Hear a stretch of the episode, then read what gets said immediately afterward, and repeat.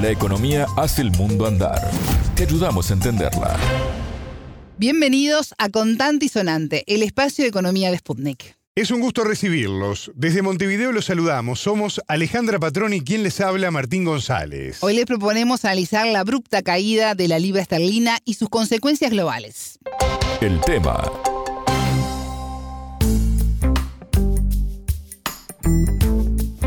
La libra esterlina comenzó la semana con la mayor caída en los mercados asiáticos desde marzo de 2020, cuando empezó la pandemia y alcanzó Martín en un solo día el mínimo histórico de 1,03 dólares. Estamos hablando, Alejandra, del nivel más bajo desde 1972 y en momentos donde Reino Unido intenta no caer nada más ni nada menos que en recesión. Exactamente, y todo esto se dio además tras el anuncio de la nueva primera ministra Liz Truss sobre una serie de recortes de impuestos. La pregunta que cabe es cómo se explica la abrupta caída de la libra a mínimos históricos frente al dólar. Bueno, en Contante y Sonante consultamos al economista español Adrián Celaya. La entrevista. Hay distintos factores, algunos de ellos comunes, por ejemplo la caída del euro frente al dólar, que tienen referencia con eh, o están relacionados con los específicos problemas de la economía europea, fundamentalmente durante el, último año. Hay una serie de amenazas que, de tipo Mm, energético fundamentalmente, pero también geopolítico, que están amenazando directamente a Europa y solo indirectamente a, Estados Unidos, y esto está haciendo caer la confianza en la libra y también en el euro. Esto ha sido un factor clave durante los últimos meses. Pero, em, claro, en el caso de la libra esto se ha disparado con, digamos, con el cambio en el puesto de primer ministro y con eh, el anuncio de unas nuevas políticas económicas, de una alta agresividad fiscal en cuanto desde el punto de vista de la reducción de impuestos. Se está planteando una gran reducción de impuestos lo cual va a provocar necesariamente, y está así admitido, un gran y muy importante déficit fiscal que se plantea financiar con endeudamiento.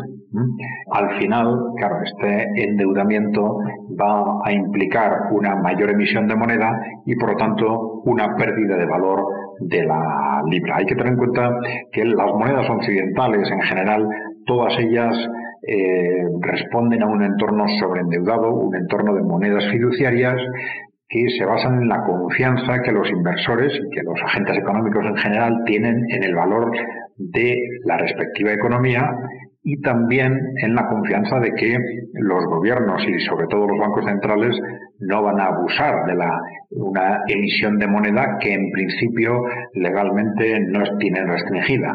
El problema es que los gobiernos occidentales en general han abusado de forma constante de esta emisión de moneda, generando un constante sobreendeudamiento, están todos ellos en una situación límite y en esa situación límite anuncios como el de Gran Bretaña diciendo que van a dar un nuevo salto en el endeudamiento para financiar estos recortes fiscales, pues han sido acogidos con un tremendo, eh, vamos a decir, pavor por parte del mercado financiero. Martín, si la libra se mantiene en este nivel bajo frente al dólar, las importaciones de materias primas cotizadas en dólares, incluidos el petróleo y el gas, serán más costosas, pero además hay más consecuencias.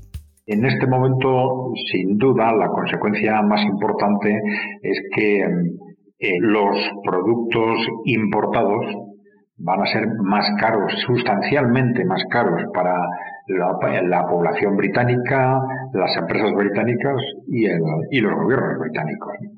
Eh, esto quiere decir que en un contexto como el que nos encontramos de inflación, esto puede ser un auténtico impulso hacia arriba de estas corrientes inflacionarias. Vamos a ver cómo reacciona el Banco de Inglaterra. Hay que tener en cuenta que todos los bancos occidentales están reaccionando muy tarde frente a esta situación de inflación. Da la sensación de que en el fondo se ha mantenido una cierta tolerancia, pero esa tardanza en la reacción y el volumen alcanzado ya por la inflación y el que se puede alcanzar como consecuencia de esta pérdida radical de valor de la, de la libra a través del crecimiento del precio de los productos importados, pues puede ser realmente una amenaza muy directa para la economía británica, una amenaza de entrar en pocos meses en una aceleración inflacionaria galopante, por supuesto.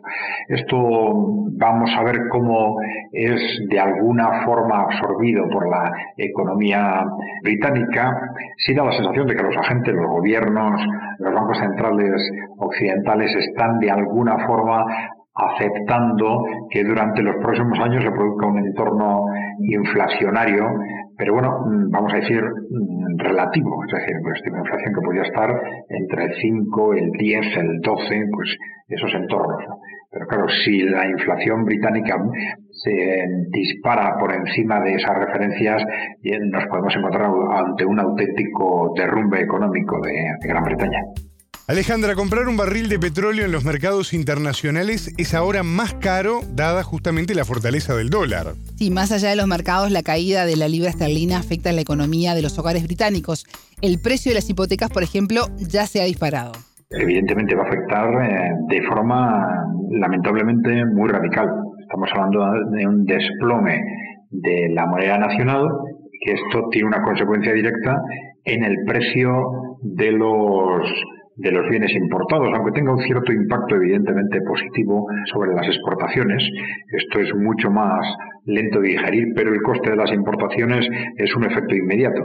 Y este coste va a significar en general una escalada de la inflación, pero muy en particular de los precios de todos los bienes importados. Hay que recordar que el Reino Unido durante las últimas décadas ha perdido mm, una parte sustancial de su capacidad productiva tradicional, que fue primero agrícola, luego industrial, para últimamente estar fundamentalmente centrando en, eh, los ingresos generados a través de las actividades financieras con lo cual el incremento de productos importados, tanto agrícolas como industriales, va a tener un altísimo impacto en general en la economía británica y, por supuesto, en los bolsillos y en las capacidades de compra de todos los ciudadanos británicos. Los bienes importados también podrían encarecerse considerablemente, lo que impacta directamente en la inflación. Si le preguntamos a Celaya qué puede hacer la primera ministra Liz Truss para poder estabilizar a los mercados y a las finanzas públicas esto puede contemplarse desde distintas perspectivas. ¿no? en principio, podríamos decir que puede dar marcha atrás sobre las políticas que ha anunciado de agresiva reducción fiscal, salvo que plantease, para dejar contentos a los mercados, compensar esas reducciones fiscales con reducciones de gastos, lo cual no parece fácil. ¿no? Y tampoco que nada más llegar de inmediatamente la vuelta a sus primeras políticas. Pero bueno, la gravedad de la situación puede obligarle a ello. Es cierto que, de cualquier forma, con una perspectiva de largo plazo, no solo Gran Bretaña, sino el conjunto de los gobiernos eh, occidentales tienen que plantearse otro tipo de estrategias. Es decir, tienen que pensar qué hacen en el muy corto plazo, que está tremendamente encajonado y con escaso margen de maniobra como consecuencia, sobre todo de los altísimos niveles de endeudamiento, pero tienen que pensar cómo empiezan a salirse de ese encajonamiento. Tienen que empezar a pensar en cuándo y cómo empezar a desapalancar a la economía europea, empezar a abordar esa reestructuración financiera imprescindible que a través del desapalancamiento permita normalizar la situación de la economía europea, en este caso de la británica, para entrar en una senda de desarrollo económico normalizado. Claro, hay distintas estrategias para esto. La inflación en sí misma puede ser una estrategia que a medio plazo lleve en esa dirección. También los recortes sociales, pero es muy posible que aunque políticamente sea muy complicado, la vía de los impagos masivos bien controlados desde el punto de vista de los intereses de los ciudadanos pueda ser seguramente la estructura o la estrategia más adecuada, más adecuada a los intereses generales. ¿no? Y al final a los intereses a largo plazo de la economía del país. Pero claro, esto es una decisión y una estrategia políticamente muy, muy compleja y que a cualquier gobierno europeo le va a costar muchísimo abordar, sobre todo teniendo en cuenta que los gobiernos europeos actuales son gobiernos con una capacidad estratégica prácticamente nula y que apenas saben ir más allá del cortísimo plazo. La situación en Reino Unido es compleja por la crisis económica y energética que enfrenta. los pasos futuros son decisivos para estabilizar al país.